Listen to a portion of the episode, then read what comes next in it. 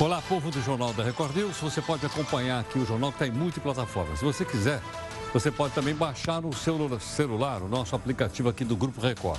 Você baixa lá o Play Plus e você pode também acompanhar no celular. Se não, estamos em todas as redes sociais simultaneamente para que você possa, inclusive, rever né, qualquer parte do jornal quando você achar que deve. Bom, nós temos aqui hoje um fato bastante importante. A criatividade do Faísca, o Faísca é o anti-herói do Jornal da Record News, não tem tamanho. Olha, só, olha o que, que o Faísca inventou hoje, olha só. Olha a quantidade de caixa ali. Ele inventou uma caixa 3 para arrecadar propina. E eles que vai patentear a ideia do caixa 3. Para escapar da operação Lava Gato, um doador de caixa 2 passa propina para uma outra pessoa e essa guarda na caixa 3. Depois ela põe no bolso do corrupto.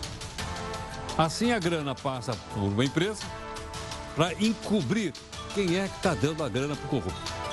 A bancada do PGG, que é o Partido dos Gatos Catunos, quer agora criar o Caixa 4. Está ali, olha lá.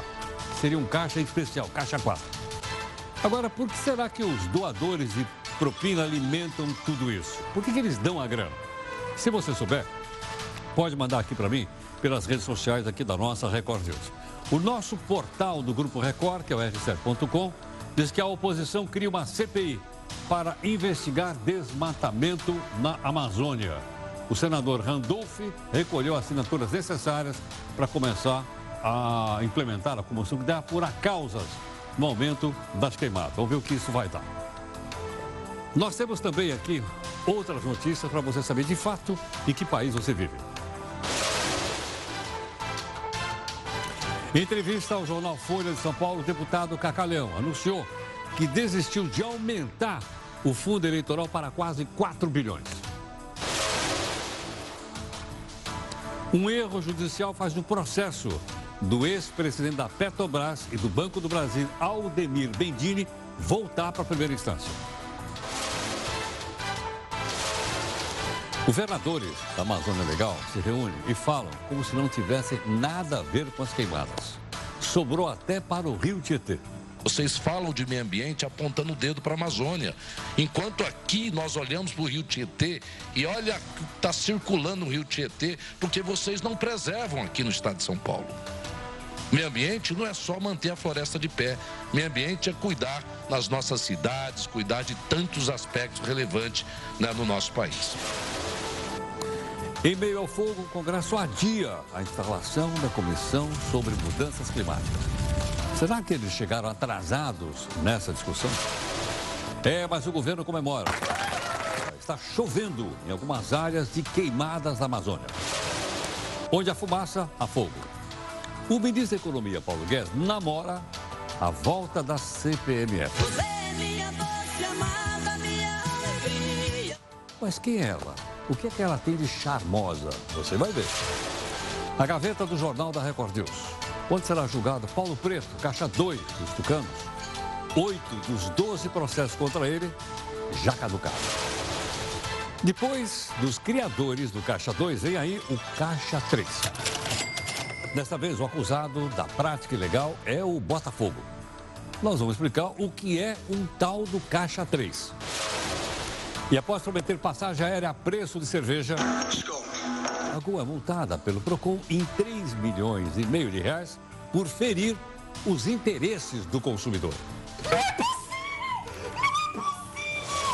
A Indonésia imita o Brasil dos anos 50 e anuncia a construção de uma nova capital. Como é que é? Tomara que pelo menos seja menos poluída do que Jacarta. Cabral faz mais um meia-culpa, meia máxima culpa. E diz que o governo do Rio, para funcionar, precisava de oxigênio. Ou melhor, um pouco de cascalho nas mãos dos amigos. Multa de 500 reais para quem jogar bituca na rua. É um projeto da Câmara de São Paulo. Na sua opinião, você acha que essa lei pega ou não? Mande aqui sua opinião para mim, pode ser aqui na mídia social da nossa Record News, ou então no meu Zap Zap, que é 11 São Paulo. 942-128-782. Gilmar Mendes ataca outra vez. Ele, libertador, concede benefício ao filho de Wesley Batista. Agora, ele não vai ser obrigado a depor sobre o pai. Será o fim da maquininha de débito e crédito? Uma empresa lança um aplicativo de pagamento via WhatsApp ou QR Code. A vantagem é que o dinheiro cai na conta na hora. Agora eu saquei! Veja aí a nossa imagem do dia. É esse Urutau, candidato a substituir a marmota aqui no Jornal da Record News. Como é que é? Olha a boca dele. Amanhã vai ser discutido o financiamento público de campanha. Segundo o deputado Cacá Leão, são necessários 3 bi e 700 do seu bolso. O abaixo assinado contra essa lambança já reúne cerca de meio milhão de assinaturas. Não esqueça que você pode acompanhar aqui o Jornal da Record News em multiplataformas. Por meio delas, participar das lives e também cobrar da gente busca de isenção e busca de interesse público.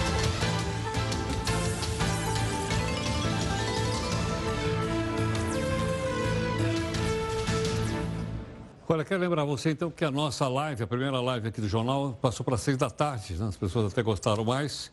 Hoje, por exemplo, Neide Martingo e também a Júlia, na nossa live aí, está no estúdio do R7.com, que é o nosso portal aqui.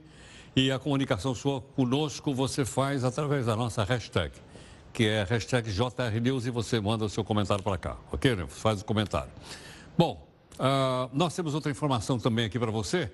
Essa é a nossa essa é a nossa desafio do dia. Né? Diz assim, é do Blanchard, que é um assessor de empresa nos Estados Unidos. Não existe maneira certa de fazer uma coisa errada. Eu vou repetir. Não existe maneira certa de fazer uma coisa errada, diz aqui o Blanchard. Tem muitos livros publicados, inclusive em português. Um projeto de lei da Câmara de Vereadores aqui de São Paulo busca estabelecer uma multa de 500 reais para quem atira bituca de cigarro na calçada. Ok? Não? Essa é a nossa pergunta. Nós gostaríamos que você então mandasse sua opinião, pode mandar para cá e a gente vai comentar durante as lives que nós temos aqui no jornal. Tudo bem? Bom, outro assunto.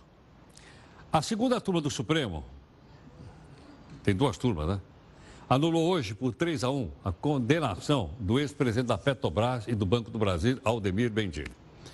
A sentença foi dada pelo juiz Sérgio Moro em 2018 e confirmada pelo tribunal Bendini tinha sido condenado a 11 pelo Moro, corrupção, lavagem de dinheiro e tal, etc. E agora o processo vai retornar à primeira instância pela primeira vez. Essa é uma primeira vez que uma decisão do Moro é anulada pelo Supremo, por motivo de ordem processual e não do mérito da sentença. Ou seja, ele foi condenado né? e ele conseguiu isso graças a uma daquelas, daquelas mancadas que tem dentro do processo, não porque ele foi inocentado. Seria bom explicar isso porque o noticiário por aí não está muito claro para a gente poder entender, ok? Os governadores da Amazônia, legal, são vários estados, se reuniram hoje com o presidente Bolsonaro. O governador de Mato Grosso, por exemplo, Mauro Mendes, foi além. Ele disse que os cuidados com o meio ambiente devem acontecer em todos os lugares. É? E, obviamente, para tentar se livrar das coisas, ele citou até o rio que passa aqui pertinho da Record, aqui em São Paulo, chamado Rio Tietê. Quando se fala em meio ambiente, todo mundo olha para a Amazônia. Um dia eu disse, presidente, me permita repetir aqui, num debate na Fiesp, na poderosa Fiesp ali, na Avenida Paulista, olhando pela janela, eu disse: vocês falam de meio ambiente apontando o dedo para a Amazônia. Enquanto aqui nós olhamos para o Rio Tietê e olha o que está circulando no Rio Tietê, porque vocês não preservam aqui no estado de São Paulo. Meio ambiente não é só manter a floresta de pé. Meio ambiente é cuidar nas nossas cidades, cuidar de tantos aspectos relevantes né, no nosso país. Bom, já o presidente da Câmara dos Deputados, Rodrigo Maia, defendeu o apoio à grana, o pessoal não rasca dinheiro, né? Que vem a grana do apoio financeiro do grupo chamado G7. Acho que o Brasil não deve abrir mão de nenhum real na situação do orçamento federal dos estados e dos municípios, na maioria dos, dos entes da federação, é dramática. O que nós temos que decidir né, é, recebendo recursos, ter regras de um país soberano como o nosso da execução desses recursos. Não é isso? Acho que isso que é importante. Agora, abrir mão, a gente não deve abrir mão desses recursos nunca, é meu ponto de vista. Bom, ele disse que não deve abrir mão do recurso. Os acontecimentos dos últimos dias fizeram com que o discurso sobre a importância da Amazônia ganhasse a mídia no mundo inteiro. Ok ou não? Mas a pergunta é a seguinte: a Amazônia é realmente essencial para o planeta? Suponha que ela deixasse de existir, o que, que aconteceria aí? Nós pedimos para o professor Leandro Vieira, professor de Biologia aqui do Instituto Mackenzie, para conversar um pouco conosco. Leandro, muito obrigado pela gentileza por atender aqui o Jornal da Record News. Boa noite, obrigado.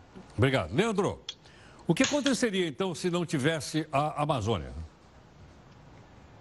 Olha, a Amazônia ela é essencial para todo o planeta, né, em, em um aspecto é, extremamente importante que é o estoque de carbono que ela mantém na sua biomassa. Né? Então, é, a perda da Amazônia iria é, elevar demais a, a quantidade de carbono na atmosfera e contribuiria muito, muito com o aquecimento global, tendo aí consequências drásticas para o planeta inteiro. Então, é sim uma preocupação de todo o planeta.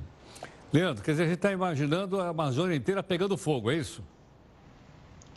É, nesse cenário, mas a cada ano a gente vê que é, o, o, quanto a Amazônia é perdida é cada vez maior, né? Então a gente está pensando anualmente aí é, em torno de 50 milhões de toneladas de carbono na atmosfera por ano, apenas com o, o desmatamento histórico. Leandro, me explica outra coisa. A floresta também é importante para a umidade do clima. Sim, com certeza. Ah, né, então, toda a, a, umidade que nós recebemos aqui no centro-oeste, no sudeste, é, essencialmente ela vem da transpiração das plantas pela, pela Amazônia, né, da Amazônia. É, então, esse número chega a quase 20 trilhões de litros de água que são evaporados por dia da, da Amazônia. Esse volume é maior do que a própria vazão do rio Amazonas é, e que esse vapor de, de água, né, chamados então de rios voadores, contribui bastante com a nossa agricultura, essencialmente, é, a nossa matriz energética, que também ela é de hidrelétricas, então, se a gente está pensando numa redução é, dos recursos hídricos aqui para o Sudeste, Centro-Oeste, é, a gente está pensando num eventual apagão é, elétrico. E aí a gente teria que ligar as termoelétricas e que é uma energia, né, como todo mundo sabe, cara e, e, e mais poluente ainda do que as nossas hidrelétricas é, que já estão em operação. Leandro, quer dizer, portanto, sem a floresta, há o risco de diminuir muito a chuva na região centro-oeste e também no sudeste, é isso? Correto. Essa é uma região que, pela sua latitude, é, ela deveria ser muito mais seca do que é. Então, se a gente pegar em qualquer outra área do planeta, nessa mesma latitude que a gente se encontra, é, a gente vai encontrar alguns desertos, então, na, na África e na Austrália. Só que por conta da Amazônia, a gente não tem esse clima mais seco é, por conta desse, desse vapor de água que vem é, prioritariamente da Amazônia. Ou, em outras palavras, se a Amazônia sumisse, os danos, então, seriam sentidos em todo o planeta ou não? Com certeza. Ah, então, se a gente não tem a Amazônia para segurar essa umidade, repor essa umidade de uma forma mais uh, lenta, uh, incorporar essa água no solo e abastecer os, os, uh, os lençóis freáticos, a gente teria toda essa umidade potencialmente entrando no sistema via tempestades, tormentas. Né? Então, as consequências poderiam ser muito, muito graves né? para todo o planeta e para todo o, o ciclo da água aqui, principalmente na América Latina inteira. É isso que justifica, então, uma repercussão tão forte no mundo e até mesmo lá na, na reunião do G7, o grupo de países mais ricos do planeta? Com certeza, eu acho que o mundo tem que estar preocupado com, com a preservação da Amazônia e aqui a gente tem que entender que a Amazônia ela é muito é, mais rentável em pé do que desmatada, né? Porque todos essas, esses efeitos é, eles geram riqueza para pouquíssimas pessoas e que essencialmente essas pessoas desmatadores ilegais nem imposto paga. Né? Então a gente tem que saber é, tirar o, um recurso econômico, né? um valor econômico da Amazônia que com certeza ela vale muito em pé. E aí a gente poderia ter inclusive uma agricultura muito mais eficiente e a gente poderia exportar isso para os grandes países com toda, todo o valor agregado que é de ter a Amazônia mantida em pé e conservada, né? sem contar em todo o potencial é, farmacológico e cosmético que nós temos pela biodiversidade da Amazônia que ainda a gente não explora adequadamente. Leandro, mais uma pergunta. É, dada a importância que você acabou de explicar para a gente, parece que esse tema é um tema que veio para ficar, não? É, esperamos que sim, porque é um tema que é, demanda né, muito conhecimento, muita preservação, muito é, engajamento dos diferentes é, atores da sociedade e que a gente precisa que os representantes né, do nosso governo entendam essa posição é, da sociedade como um todo, não, não só a sociedade brasileira, mas também a sociedade mundial e não beneficiando uh, algumas pessoas apenas. Hum, perfeito. Leandro, muito obrigado pela gentileza por atender aqui o Jornal da Record. Grato. Obrigado, boa noite. Muito obrigado. Professor Leandro Vieira, professor de Biologia do Instituto Mackenzie, da Universidade, conversando um pouco conosco. Será que ficou claro ou não? Então, uh, não é só uma questão de romantismo, né? ou uma questão, então, de um certo cru, cruzadismo em relação à natureza. Você viu o que ele acabou de dizer? São questões técnicas, para a gente avaliar tecnicamente os efeitos, então, que teria para o Brasil, uma coisa que ele chamou a atenção, que eu não, que, entre outras coisas, eu estou aprendendo aqui com eles. Se você pegar na mesma latitude né, do centro-oeste brasileiro e ver, por exemplo, no continente africano e na Austrália, tem desertos ali. Às vezes, e por que na mesma latitude aqui na América do Sul não tem, não tem deserto? Por causa da Amazônia. Como ele acabou de explicar, a umidade é muito grande, os ventos trazem então chuva para o centro-oeste e para o sudeste. Senão, nós podíamos até estar numa situação assim extremamente. Perceberam ou não? Da importância que tem. Por isso precisamos né, preservar o mais possível. Bom, como o jornal está em multiplataforma, nós vamos para a primeira live para você então uh, responder aqui uh, a nossa pergunta a respeito desse negócio de jogar bituca na rua.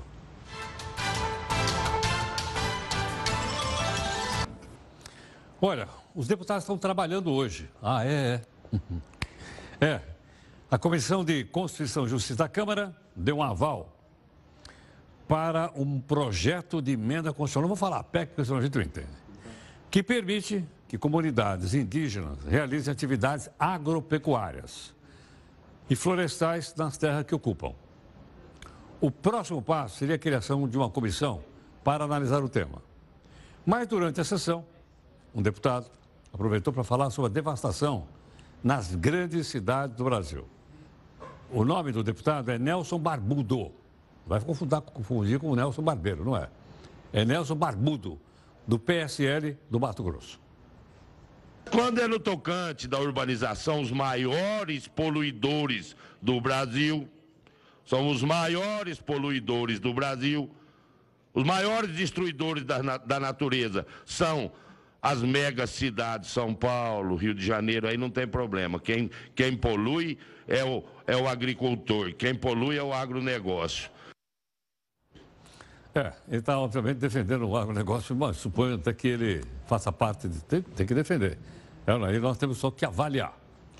A Polícia Federal atribuiu ao presidente da Câmara, Rodrigo Maia, é a polícia, hein? crime de corrupção passiva, lavagem de dinheiro e caixa 3. Segundo a Polícia Federal, o codinome Botafogo teria recebido 350 mil reais nas eleições de 2010 e 2014. Mas aí a questão que surge é afinal de contas, até o Faísca na abertura do jornal falou disso. Mas o que, que é um caixa 3? Você vai entender agora no texto do Felipe Leme. Desde 2015, nenhuma empresa mais pode doar oficialmente dinheiro para campanhas políticas. Pelo menos foi isso que decidiu o Supremo. A OAB havia proposto essa DIN inconformada com essa relação promíscua entre empresas, políticos e empresários. Com essa decisão do Supremo Tribunal Federal, isto está definitivamente é, removido da vida política no Brasil. Isso só aconteceu porque rolou uma verdadeira farra entre partidos e empresas, caso da Odebrecht, JBS e muitas outras. Mesmo assim, teve gente que foi contra na época. Decisão do Supremo, a meu ver, sem a devida discussão, pode estar no futuro nos remetendo ao tempo do Caixa 2, ao tempo em que aqueles que têm estrutura política, portanto, que detêm nacos de poder, que são governo, terão uma prevalência. As eleições de 2014 foram as últimas com o financiamento privado. Contudo, as empresas precisavam seguir algumas regras, como limite de doação. Mas muitos encontraram um jeito de burlar a justiça eleitoral. O truque acontecia da seguinte maneira: uma empresa X queria doar para um ou mais partidos, mas para não ultrapassar o limite, acaba usando outras empresas como laranjas para fazer o dinheiro chegar nas siglas. Foi isso que aconteceu com a Odebrecht. Pelo menos quem garante é o delator Benedito Júnior, ex-executivo da Odebrecht. A empreiteira pedia para o grupo Petrópolis, dono da marca da cerveja Itaipava, realizar doações eleitorais em nome de duas distribuidoras que prestavam serviços para a cervejaria. Os valores doados pelas distribuidoras eram posteriormente compensados em transações comerciais entre as empresas. Só esse caso teria movimentado mais de 120 milhões de reais em doações para políticos de diversos partidos entre as eleições de 2008 e 2014. Esses esquemas elaborados para perpetuar partidos e políticos no poder foi um dos motivos para o Supremo proibir a prática. Com isso, foi criado um fundo público de campanha, em que nós pagamos a conta de campanhas eleitorais. É a definição perfeita da expressão entre a cruz e a espada. Sobre essa questão do pagamento do fundo, uh, fundo de campanha, nós temos ainda uma notícia importante e a gente vai ter um convidado ainda para conversar e explicar isso para a gente. Mas olha, que tal aumentar a carga tributária? Carga tributária quer dizer cobrar mais imposto? É, cobrar mais imposto. Mas qual? Nos últimos dias o governo tem discutido aí a possibilidade de trazer de volta ou ressuscitar, se você quiser, a chamada CPMF. Mas uh, isso afetaria. O que, qual é a importância que isso tem? A doutora Renata Abalém, que é advogada especialista em direito tributário, gentilmente está aqui conosco e nós vamos conversar então com ela um pouco aqui a respeito desse tema. É? Renata, muito obrigado pela gentileza, pela participação, prazer em conhecê-la. Bem-vinda no jornal. Muito, muito obrigado. Obrigada, viu? Prazer muito estar aqui. Renata, por que, que esse imposto já existiu, não é? Já existiu há muito tempo e saiu da, da vida, morreu em 2007 e o governo agora, outro governo, outro grupo de governo querendo ressuscitar, como você disse, né? Agora, por que, que ele foi abatido em 2007? Você gostava dele? Não, eu não, não, eu não. Estou só tentando... Nem você e nem ninguém gostavam dele. É por isso a, a, ah. a população brasileira falou não à CPMF. Era um imposto como esse que está querendo nascer novamente, o imposto em cascata, ele era cobrado em cima de todas as operações. E agora, pelo que a gente está lendo por aí, vai ser um pouco pior. Por quê? Porque antes ele era cobrado só de quem pagava. Agora ele vai, o governo, a intenção do governo é cobrar de quem paga e de quem recebe. Ou seja, ele vai dobrar a tributação dele. Mas não vai isso é uma... está dizendo que é pequenininho lá.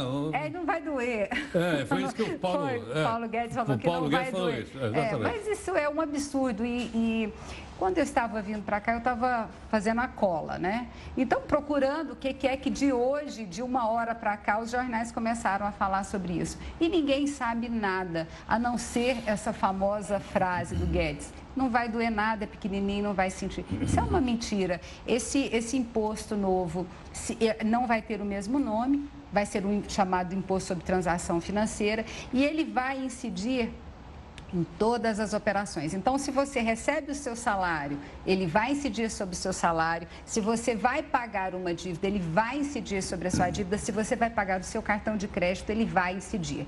Então, é, é, os comentaristas estão falando entre 2% a 6% de alíquota, passando por 4%. Você já imaginou quanto que isso vai te custar no Mas, final? Mas, do outro lado, eles não vão também reduzir o imposto de renda? Bom, mas é, isso é uma conversa, porque na verdade a gente, nós estamos no campo da hipótese. Certo. Então, to, tudo isso é uma hipótese. Agora, o pobre paga imposto de renda? É, não, não paga, paga, Não paga. Não paga. Mas eles estão querendo elevar mais, então, mais pessoas para não pagar imposto de renda. Eu, eu acredito que essa nova CPMF, ela vai incidir sobre nós, classe média e classe média baixa e classe C e classe D. Vai e incidir ricos, sobre os? Espera um pouquinho. Você excluiu os ricos. Os ricos não vão pagar? Não, mas eles. É, é, isso aí, quando você. Os ricos têm maneiras de trabalhar o dinheiro. Os ricos vão mandar o dinheiro para fora. Uai, mas peraí. Mas isso não é legal. Mas, é não, legal mas, isso aí. Mas isso não é legal, mas é o que vai acontecer. Porque se você. Você se lembra na época da CPMF, o que, que nós fazíamos? Nós tirávamos um valor em dinheiro e esse dinheiro grande, dinheiro, guardávamos no colchão. Você, é dessa época, você é dessa época. Eu sou muito antes, muito antes, muito antes. E aí nós, nós pagávamos com esse dinheiro que era sacado, nós pagávamos todas as nossas hum. obrigações mensais. Sim, para não e fazer transação bancária. Para não fazer transação bancária. Agora, como a, a, a suposta nova contribuição, ela vai incidir sobre as duas pontas, vários mecanismos, tem gente já trabalhando até a hipótese de cooperativa de pagamento. Então, até isso eu li hoje, antes de estar aqui com você. Para não, para não, para não, para não incidir. Então, se é, ou escambo, né? Também a Opa. volta do escambo. Pelo amor, escambo disso? é a troca de uma mercadoria por troca outra. Só para explicar para o pessoal. Ah. É a troca de mercadorias. Então, se eu devo alguma coisa para você, eu faço um serviço para você e aí a gente troca para não ter essa transação financeira. Porque a transação financeira é que vai ser base de cálculo para o tributo. No passado a gente não tinha já um imposto chamado IOF, Imposto sobre Operações não, Financeiras? Não, esse imposto nós ainda temos. Temos, e em algumas coisas. E algumas coisas, todas as transações. E ele é caro, viu? Ele, é. se você vai comprar um carro financiado, se você vai fazer uma operação, um você empréstimo, já você já paga por ele. É, então. E é, essa é a nossa realidade. Essa é a nossa realidade. Tudo bem. Mas então, que reforma tributária é essa que nós vamos fazer? Boa pergunta, Heródoto. Boa pergunta a sua. Na verdade, é, acredito assim que os especialistas, quando a, a, legislação for aprovada e for ser votada, os especialistas vão ter é, matéria de sobra para estudar, para discutir e outra coisa, para entrar com ações na justiça, né? Porque todas as vezes que há uma incidência nova tributária, aí as, a gente tem uma chuva de ações judiciais. Entendo.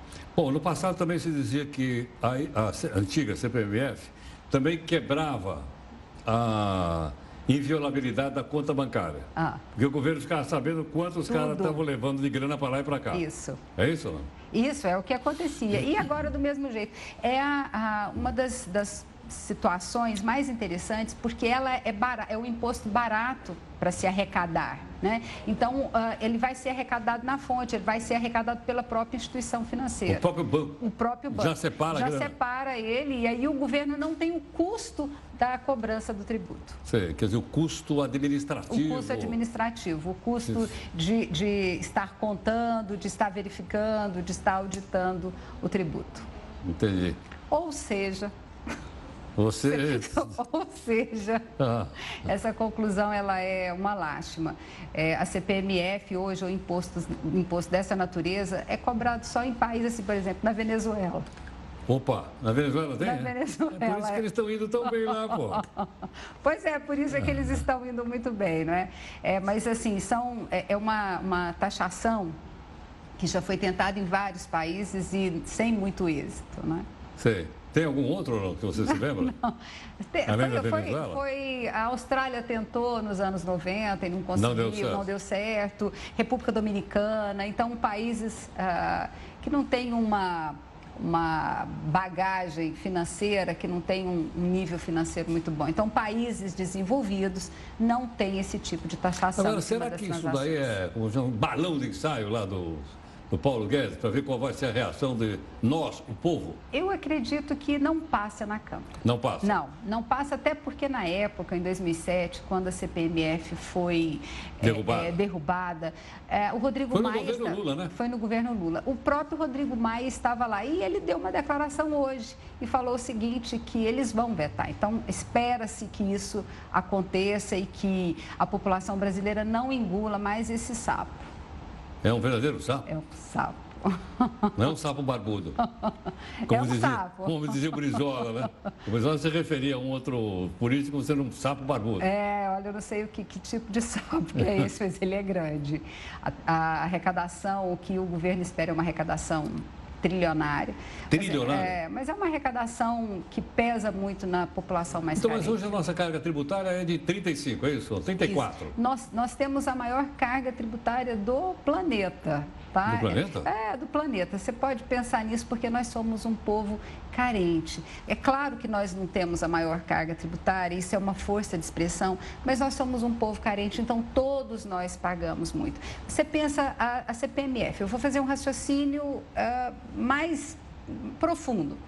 Quando você vai pagar a sua tarifa de ônibus, seu, o seu custo de ônibus, a operadora, a concessionária de ônibus, a companhia de ônibus, ela apresenta um plano atuarial ela tem um custo e esse custo ela, ela, é, ela repassa para o consumidor. Esse imposto, se for 2, se for 4, se for 6%, ele vai estar embutido na planilha atuarial da sua da agência de ônibus, lá da companhia de ônibus, e vai ser cobrado do trabalhador. Então, até lá, naquele valor que você paga, esse tributo vai estar embutido. É. Então, a gente tem que pensar e que. Se eu comprar uma Lamborghini, Olha, não tenho nem ideia. Isso não faz é, parte da minha realidade. E botar na minha sala lá, então, com uns e outros, certo? Uns Eu vou pagar um bruto imposto, então, pô. É, vai é. pagar um bruto imposto. Vai pagar um bruto imposto. Tá ótimo. Muito obrigado. Ficou Eu muito agradeço, bom. Agradeço muito agradecido, muito, muito obrigado. Muito obrigada. Muito obrigado. Doutora Renata Amalém é uma advogada especialista em direito tributário. Você percebeu, ela é contra a volta da CPMF, respeitavelmente, como a gente respeita toda a opinião, e você faz a avaliação. Você, você, nós não estamos aqui para fazer sua cabeça, estamos aqui para mostrar coisas diferentes e você então avalia aí de acordo com os seus próprios princípios, tudo bem? Bom, vamos para a segunda live aqui do jornal que está em multiplataforma. Nós temos chamado sua atenção enquanto cidadão, enquanto pagador de imposto, que tem uma proposta aí para aumentar o fundo eleitoral. Não é isso ou não? para a campanha do ano que vem. Tem campanha? Tem, para vereador e para prefeito. Chegaria perto dos 4 bi. Não quer não. Estão ameaçando de votar essa proposta na Câmara dos Deputados. Mas uh, nós, cidadãos, algumas pessoas, estão fazendo pressão. Tem um abaixo assinado, uh, aliás, foi feito pelo Partido Novo, é? e tem lá quase meia, meio milhão de assinaturas. O, nós estamos aqui com mais um convidado, que é o deputado Vinícius Porte, que é também do mesmo partido, do Novo, gentilmente aqui conosco. Deputado, muito obrigado aqui por atender o Jornal da Record News. Obrigado, deputado. Olá, boa noite, Geraldo, todos os espectadores do Jornal da Record News. Obrigado pela oportunidade. Sair correndo aqui, a gente está no meio de uma votação, mas deixar claro que desde o princípio o Partido Novo defende a bandeira de não usar dinheiro público nem para manter partido e muito menos para fazer campanha. E ter essa votação na pauta para amanhã a gente tem que pressionar. A gente fica feliz com mais de meio milhão de brasileiros que pressionam, que não quer dinheiro público para a campanha, e a gente está fazendo a nossa parte aqui no plenário, também pressionando, viu, Heródoto? Tá, deputado, nós recebemos uma notícia aqui agora, foi publicada na Folha, agora há pouco, no site, e também no site do antagonista, dizendo que o deputado Cacá Leão, que é o relator, ele abriu mão disso e não vai ser mais 3,7 bilhões, mas vai voltar para 1,4 bilhão. Olha, essa informação ainda é informação que a gente fala de rádio peão, né? A gente também escuta que com a pressão da população, os deputados tendem a voltar atrás, tendem a pensar. É um bom sinal esse comentário aparecendo, mas volto a dizer, num país onde 100 milhões de brasileiros não têm coleta de esgoto, 35 não têm água, num país onde uma possível ajuda internacional de 83 milhões de reais já faria efeito na Amazônia. Sabe quanto dá os 3 bi, tanto quase 4 bi? 44 vezes essa ajuda. Por que não pegar esse dinheiro e usar na Amazônia? Usar para fazer saneamento básico, usar para educação, usar para segurança, mesmo um BI 400, ou seja lá quanto for. Dinheiro para campanha política, Heródoto, é um absurdo diante das prioridades que o nosso país tem. Deputado, será que é aquele negócio de botar o bode na sala? Botou o bode de 3,7, como não vai passar? Aí deixa um pequeno bodinho de 1,4? Essa experiência do. Eu, eu, eu sempre lembro do meu pai e do seu Poit. Seu Poit era o meu avô, comerciante daqueles do interior. E ele sempre me ensinava desde pequenininho que na negociação o cabra acaba colocando o bode na sala que ele está disposto a tirar depois e voltar para 1,4. Olha, eu até acredito que eles não pensaram muito nisso não, porque o pessoal quer dinheiro para a campanha, isso aí é prioritário para eles. Então estão recuando um pouco agora, mas peço ajuda da população, de todo mundo que acredita no que é prioridade para o Brasil diante dos desafios que a gente vive. Vão continuar assinando esse abaixo assinado, vão pular de meio milhão para um milhão de assinaturas. Contem conosco, não só do Partido Novo, mas vários outros deputados, como Kim Kataguiri do DEM, JHC da Lagoas, Paulo Eduardo Martins, do PSC, que estão contra a utilização de dinheiro público para fazer campanha. Deputado, esse dinheiro está embutido aí, se for 1,4 mesmo, 1 bilhão e 400, dentro do orçamento da União. Esse orçamento é votado em bloco ou é votado separadamente? Primeira parte da pergunta. Segunda parte, é votado também por partido ou é votado nominalmente para a gente saber quem é que votou o quê? É, é, é, esse que é, o, que é o jogo que todo mundo viu na questão do abuso de autoridades. Primeiro, né, dependendo de como for a votação amanhã, a gente pode fazer um destaque e aí votam pedaços do orçamento separadamente. Isso a gente vai ver como que vai, isso vai suceder na CMO, que é a Comissão Mista de Orçamento. Pode votar em bloco ou pode votar separadamente, depende dos destaques dos partidos. Agora, é, em relação à sua, sua outra pergunta, é difícil da gente é, prever a, o interesse dos políticos nesse momento, viu? A gente com tanta prioridade no Brasil, a gente com um orçamento apertado, a gente ter que votar dinheiro público para a campanha. E aí eu me arrisco a dizer, eu quero ver que político que vai botar o dedo lá, que a gente chama de nominal, né? Que político que vai botar o dedo e botar o seu nome se votou sim ou não. E existe uma tendência em não ter o nominal, que é o que você quis dizer aí, e aí vota em bloco para o partido. Então o político não tem que se expor isoladamente. Nós vamos defender. Se a gente vê que o troço está descambando para aumentar o dinheiro público para a candidatura, para a campanha, ou manter um BI 400, que a gente é contra também, a gente vai pressionar para ter votação nominal, porque a gente não veio aqui para se esconder atrás de um voto de partido. A gente veio aqui para representar a população e para mostrar nossa opinião, se é sim, se é não. Deputado, pela oportunidade, já que você tocou na questão do voto, de bloco, do abuso de autoridade, me parece foi o seu partido que entrou com, com mandado de segurança no Supremo? Sim, a gente questionou, porque na hora H lá da votação, né, a gente levantou a plaquinha lá e tinha mais de 31. E aí tinha um questionamento do presidente Rodrigo Maia que não tinha 31 ainda, a hora que ele chamou. Então, tem um vídeo mostrando isso, existe este questionamento, foi por isso que o partido entrou com o mandado de segurança supremo, que é algo, vamos dizer assim, corriqueiro aqui na Câmara dos Deputados e a maneira que a gente tem de questionar uma decisão do presidente da Casa. Não tem resultado ainda isso no Supremo? Ainda não tem resultado, ele foi é, designado né, para o ministro Gilmar Mendes para ele relatar e o Gilmar Mendes re, re, requereu algumas informações aqui da casa, então ainda não tem resultado. A gente sabe que é difícil ter um resultado positivo de rever, mas como eu sempre me apego à família, os valores que meu pai e meu avô me ensinaram, o não você já tem. A gente tem que ir atrás do sim, tem que ir para a luta. Deputado, muito obrigado aqui pela participação no Jornal da Record News. Muito grato. Agradeço o senhor, agradeço os espectadores. A gente sempre tem que lembrar de respeitar o dinheiro público, respeitar o dinheiro do pagador de imposto. Conte conosco. Obrigado. O deputado Vinícius Porte, deputado do Partido Novo. Partido, esse partido não pega dinheiro público para fazer campanha. Né? Ele, ele não só não pega, como ele é contra. Por isso você viu aí. De qualquer forma, a notícia, eu vou repetir, ia ser 3,7 bi. Aí fizeram pressão em cima do deputado Cacá Leão. E ele então baixou para 1,4, que foi o que nós gastamos na eleição do ano passado. Se é muito, se é pouco, não sei. Isso é com você. O que, que você acha disso?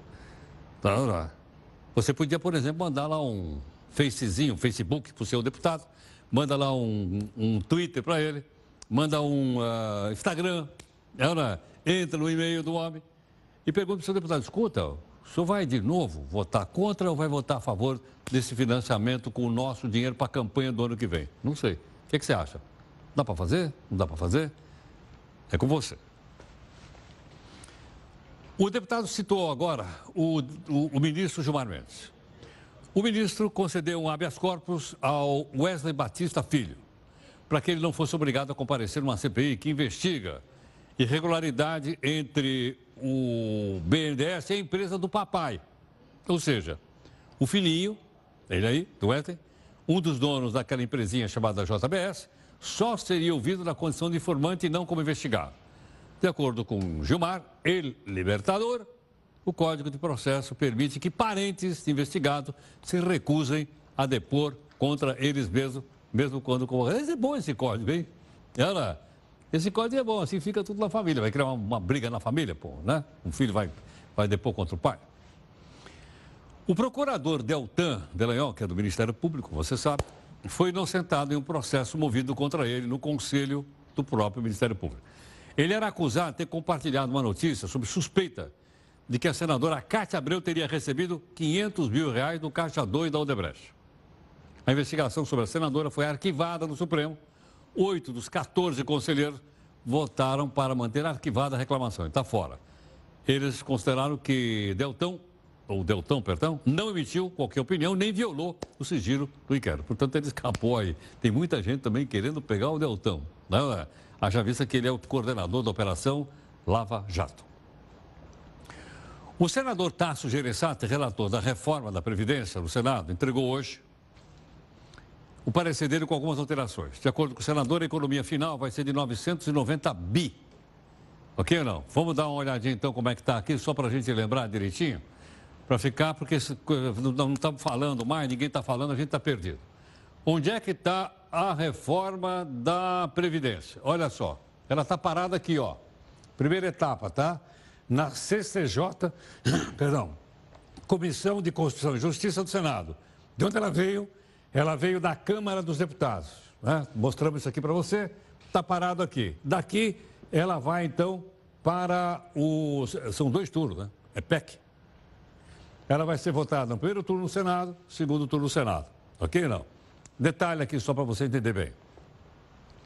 Serão duas PECs. A aprovada na Câmara, ela não deve ser modificada no Senado. Mas o Senado está preparando uma outra PEC para enfiar lá dentro os municípios e os estados. Lembra que a gente não, quer dizer, os deputados não puseram? Então estou fazendo uma paralela. Essa também teria que ser votada duas vezes no Senado, mas aí esta paralela vai ter que ir para a Câmara para ser votada duas vezes. Deu para entender ou não? Acho que fica fácil, né? A primeira vai passar com mais rapidez. Vamos então aqui para a nossa terceira live, para você então responder nossa pergunta sobre o projeto que é multar quem jogar bituca na rua. Responda rapidamente. Qual é a capital da Bolívia? Alguém sabe aí qual é a capital? Henrique? La Paz. La Paz. Cadê o Jean? Ô, Jean, que está estudando aí. Jean, qual é a capital da Bolívia? La Paz. La Paz. Bom, e a gente responderia La Paz. Mas vou explicar para você uma coisa interessante. O governo da Indonésia anunciou que vai construir uma nova capital. Por quê? Porque a atual é congestionamento de trânsito, uma poluição tremenda e o risco, porque a atual capital, que se chama Jacarta, ela está afundando. Já mostramos para você aqui. Agora vamos ver então se a capital da Bolívia é realmente La Paz, como disse aqui o Jean e como disse o Henrique, que fazem parte aqui da nossa equipe, ok? Vamos, vamos começar pela Turquia? Bom, então tá bom. Então vamos começar pela Turquia. Olha lá, capital da Turquia. Todo mundo fala que é uma cidade que está bem aqui, ó. Como é que chama? Istambul. Mas não é Istambul. Capital da Turquia se chama Ankara. Olha onde ela está aqui, ó. Istambul é a cidade mais importante, mas a capital da Turquia é Ankara. Está aqui, ó. Ok? Legal. Está aqui o mapa para a gente poder entender. A capital da Austrália. Todo mundo fala que é Sydney. Teve Jogos Olímpicos, etc, etc, etc. Mas não é Sydney. Capital da Austrália se chama Canberra, olha ela aqui, ó. Ok? Não é Sydney, mas é Canberra. Às vezes a cidade mais importante é Sydney, mas a cidade administrativa, a capital, é Canberra. Ok? Outra aqui, tal, tal. É, Nova Zelândia. A capital da Nova Zelândia é, não é a cidade de Auckland. Auckland é a cidade mais importante, sem dúvida, aqui da Nova Zelândia. Olha ela aqui, ó. Ok? Mas a capital fica na, fica na cidade de Wellington. Também não sabia. Tá, Wellington, que tem o nome de um general inglês que derrotou quem? O Napoleão Bonaparte. O Will está me assoprando lá. É esse nome aí. Agora a Bolívia que o pessoal falou aqui. Vamos ver lá a Bolívia. Aqui está. A capital da Bolívia não é La Paz. Foram reprovados. Ela vai ficar agora ali, sentado ali na, na. A capital se chama Sucre, que é o nome também do libertador da Bolívia. Teve um, é o nome de um general que ajudou a Bolívia a se tornar um país independente. Mas isso faz tempo, né, não é? Então, isso, acabou ou não? Tá, tem o Brasil, mas há, há, há, há divergência ou não? Vamos lá, o Brasil. Primeira capital do Brasil.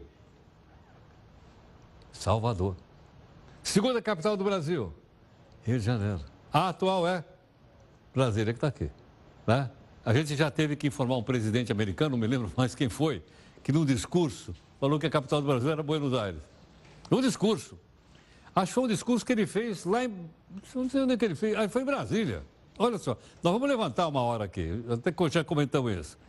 O cidadão, o cidadão realmente disse que a capital do Brasil era Buenos Aires, mas logo com a terra dos hermanos. Podia falar que era Assunção, podia falar que era. Uh, Buenos Aires? É, podia mostrar. Olha, não há limite para a criatividade da cobrança de propina. O ex-governador do Rio, Cabral, falou sobre a existência de uma taxa de oxigênio. a taxa é a propina, 1% sobre tudo quanto era projeto da Secretaria de Obras. O vice-governador, o cara parecia bonzão, Luiz Pezão, se beneficiava da taxa de oxigênio. Veja aí. Eu tinha conhecimento da das vantagens indevidas recebidas no âmbito da Secretaria de Obras e é, de como se dava essa operação, ela a miúde eu não tenho como esclarecer a Vossa Excelência nem ao Ministério Público, mas sabia que é, tinha ciência como governante que na, no âmbito da Secretaria de Obras, secretários, subsecretários, tinham uma estrutura de pagamentos indevidos é, durante o meu governo. Eu sei que na Secretaria de Obras havia um benefício e uma estrutura. Nesses programa, programas aqui e outros programas é, é, que se apelidou chamar alguns empreiteiros de taxa de oxigênio, mas ela, para além disso, muitas obras foram de benefício da estrutura da Secretaria de Obras. Eu diria que é, é, de benefício mesmo indevido para essas pessoas, não é?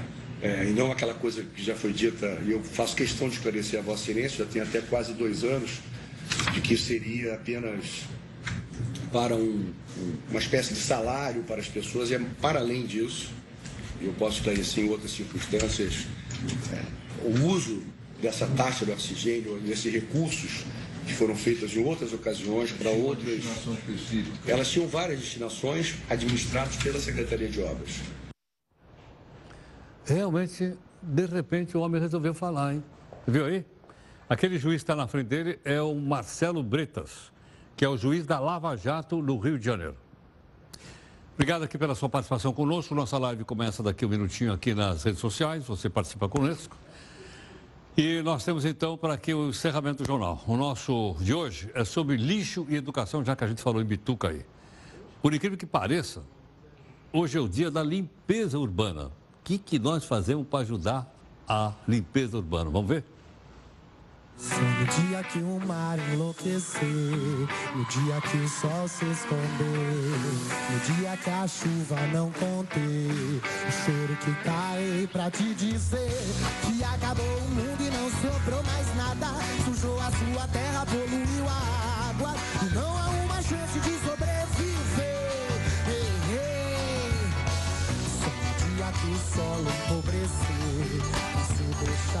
de azul No dia que a lua vem nasceu e tarde demais pra te dizer Que ainda resta um sonho, uma esperança Atrás de um sorriso.